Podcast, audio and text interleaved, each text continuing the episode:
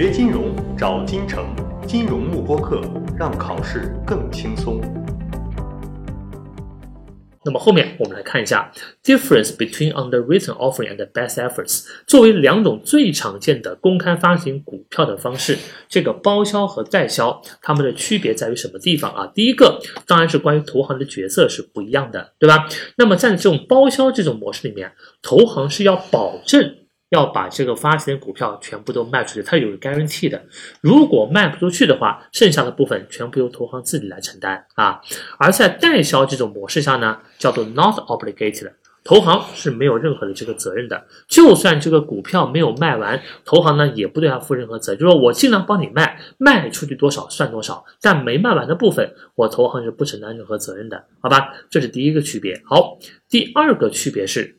在这两种不同的发行方式下，发行价格的制定也会有很大的区别。大家想，在包销这种模式里面，我站在投行的角度，投行是希望这次股票的发行价格越高越好，还是越低越好？应该是越低越好。为什么呢？因为所谓包销，就是说我公司把股票卖给投行，投行再对外卖出去。那我站在投行的角度。公司把股票卖给我，我是不是肯定希望价格越越低越好啊？因为我买进来的价格越低，我卖出去才能够赚钱嘛。如果这次发行价格特别高，我从公司手上把股票买过来就已经花了很高的价格了，那我未来肯定是卖不出去的。那这样呢，在包销的模式下，我投行就会受到一个损失，对吧？所以说，在 underwritten 这种模式下，投行肯定会想办法把这个股票的销售价格、发行价格定的越低越好。好，那么反过来。在代销的这种模式下，那投行希望这个发行价格怎么样？尽量高一点，或者说就算不是最高的话呢，也希望这个价格尽量高一点。为什么？因为我发行价格越高，我这个公司卖出去的股票怎么样？我融资才融的越多。而在代销这种模式下，投行它是赚什么钱的？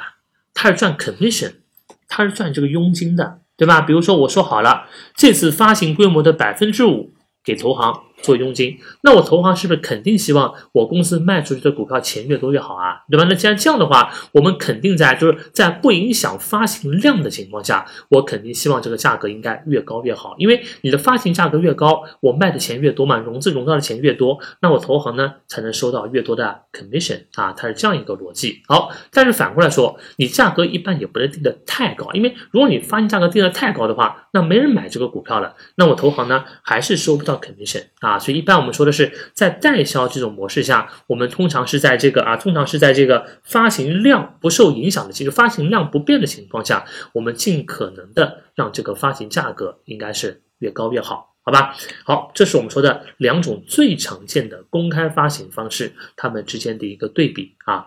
好，第三种这个公开发行的方式，我们称之为 indications of interest。那么这种方法呢，它其实严格来说，它并不能算一个发行股票的方法，它其实是我们在一个公司，就是在一个公司 IPO 的过程中，投行为它提供的一项服务，可以说叫什么服务呢？叫询价服务。我在 IPO 之前为什么要做询价？大家想，一个公司在正式 IPO 之前，我肯定要知道，首先有多少投资者对我这个股票感兴趣，对吧？然后呢，大概他们对我这个股票认可的价格是多少？这样我才能够确定我后面 IPO 的时候我的发行量跟发行价格，对吧？你想，如果你这点都不了解的话，我后面发行多少股票，我以什么价格来发行股票？我是不是都不知道啊？对吧？比如说你发的太少了，或者发行价格太低了，那我融资融的少，没有达到我融资的需求。如果说你发的股票发的太多了，或者发行价格太高了，就根本就没人买。那这样不也很丢人嘛？啊，所以说为了避免这种情况的出现呢，一个公司在正式 IPO 之前，我肯定是要对投资者对我这个股票的态度，他们有多少人对我感兴趣，他们感兴趣的价格区间到底是多少，有一个非常精确的了解的。当然，凭公司自己是没法获得这部分信息的，对吧？因为公司它也没有那么多投资者的人脉啊，这些关系啊，所以说同样这步工作还是需要借助投行的力量。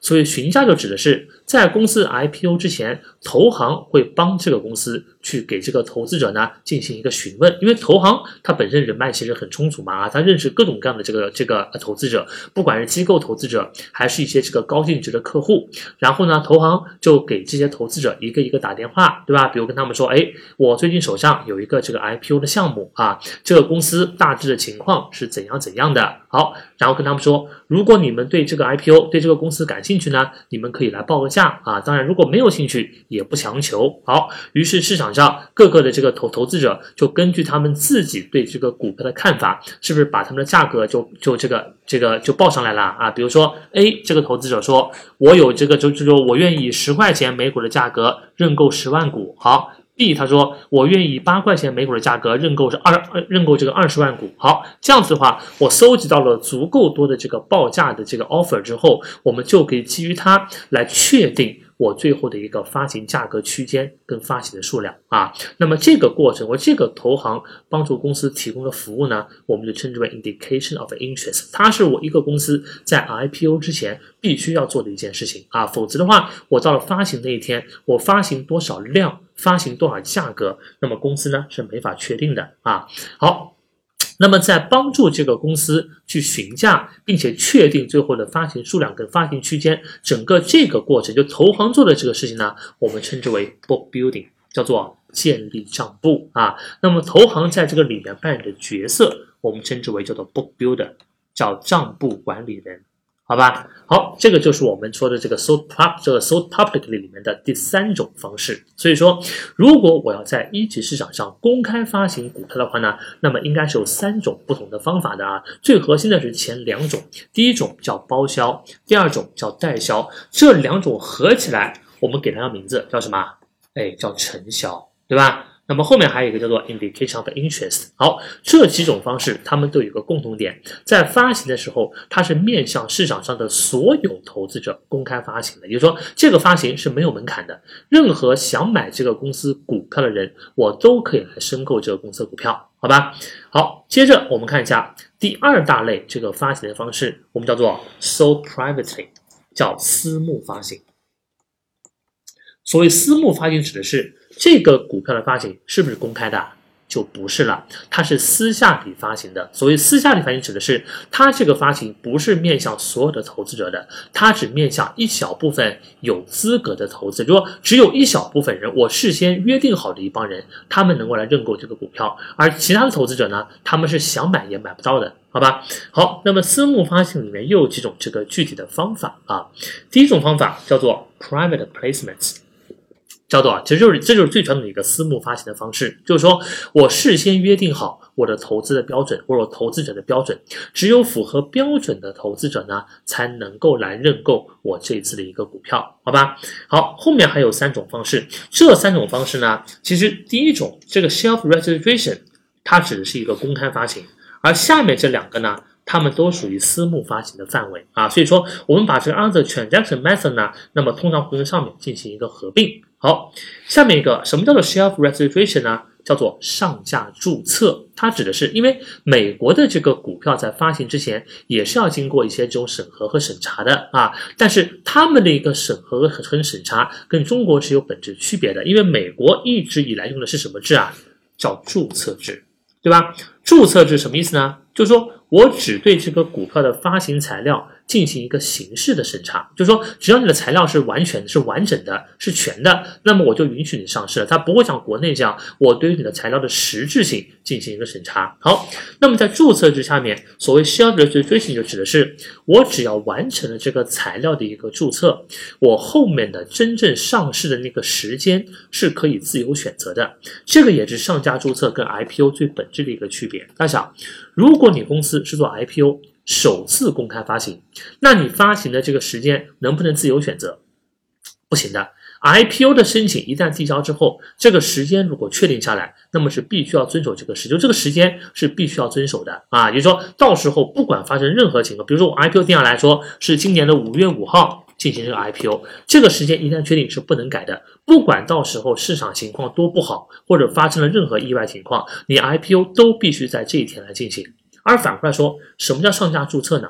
上架注册指的是我事先先完成了这些材料和一些这种东西的注册，完成了之后，我后面可以自由的选择我 IPO 的时间。比如说，我最近发现最近市场情况不太好。哎，那我可以等一等，等到市场情况好了之后，我再怎么样开始发行股票啊？那么 IPO 呢，一般是不适用于这个上架注册的，一般上架注册呢，对应的都是一些这种第二次或者第三次做的增发，它可以用这种方式啊。它最大的好处是，那么作为发行方的公司可以自由的选择这个股票发行的时间，好吧？好，再往下一个叫做 Dividend Reinvestment Plan，叫做鼓励再投资计划。那么这个计划呢，它是专门面向公司的现有股东的一种私募发行的方式。它指的是公司不是每年都要向它的股东分配这个股利嘛，对吧？而这个鼓励再投资计划指的是股东拿到了这个公司发放的股利之后，他可以选择把这个钱。拿去认购公司新发行的股票，那么站在公司的角度，我给股东发一个股利，股利拿这个钱，股东拿这个钱来买我新发行的股票，那公司是不是也完成了一轮融资啊？啊，那你就问，那股东为什么要把股利拿去买你新发行的股票呢？因为在股利再投资计划里面，一般公司对于股东的这个现有股东来买我的股票，一般是有一个折扣的啊，比如说我给你个八折。当前市场上的股价是十块钱，但因为你是我的现有股东，我给你这个股利再投资计划的时候，你把你的股票拿过来，那你把你的收到的股利拿过来买我的股票，你只要付八块钱一股的价格，那么就可以了，好吧？好，这是我们说叫做这个 DRP 啊，叫做股利再投资计划这种。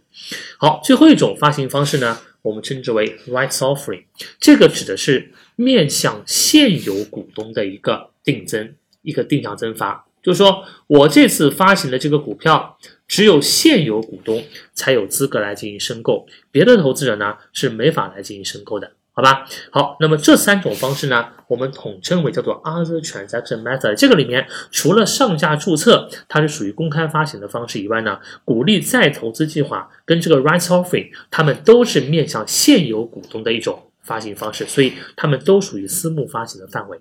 好吧，好，那么以上就是我们跟大家讲的，在一级市场上到底有哪些不同的发行方式的问题啊？那么每一种发行，比如题目里面给你描述一段发行方式啊，说这个公司用一个怎样怎样的方法发行了多少只股票啊，发就是说这个这个发行了多少股股票，问你这是哪一种发行方式，那么你要会判断，好吧？公开发行跟私募发行，尤其是公开发行里面。包销和代销之间这两种最常见的方式之间到底有哪些区别？这个是我们一定要掌握的，好吧？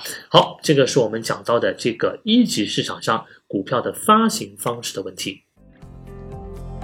锁定金城教育，成就金融梦想。更多备考知识，请关注金融慕课课。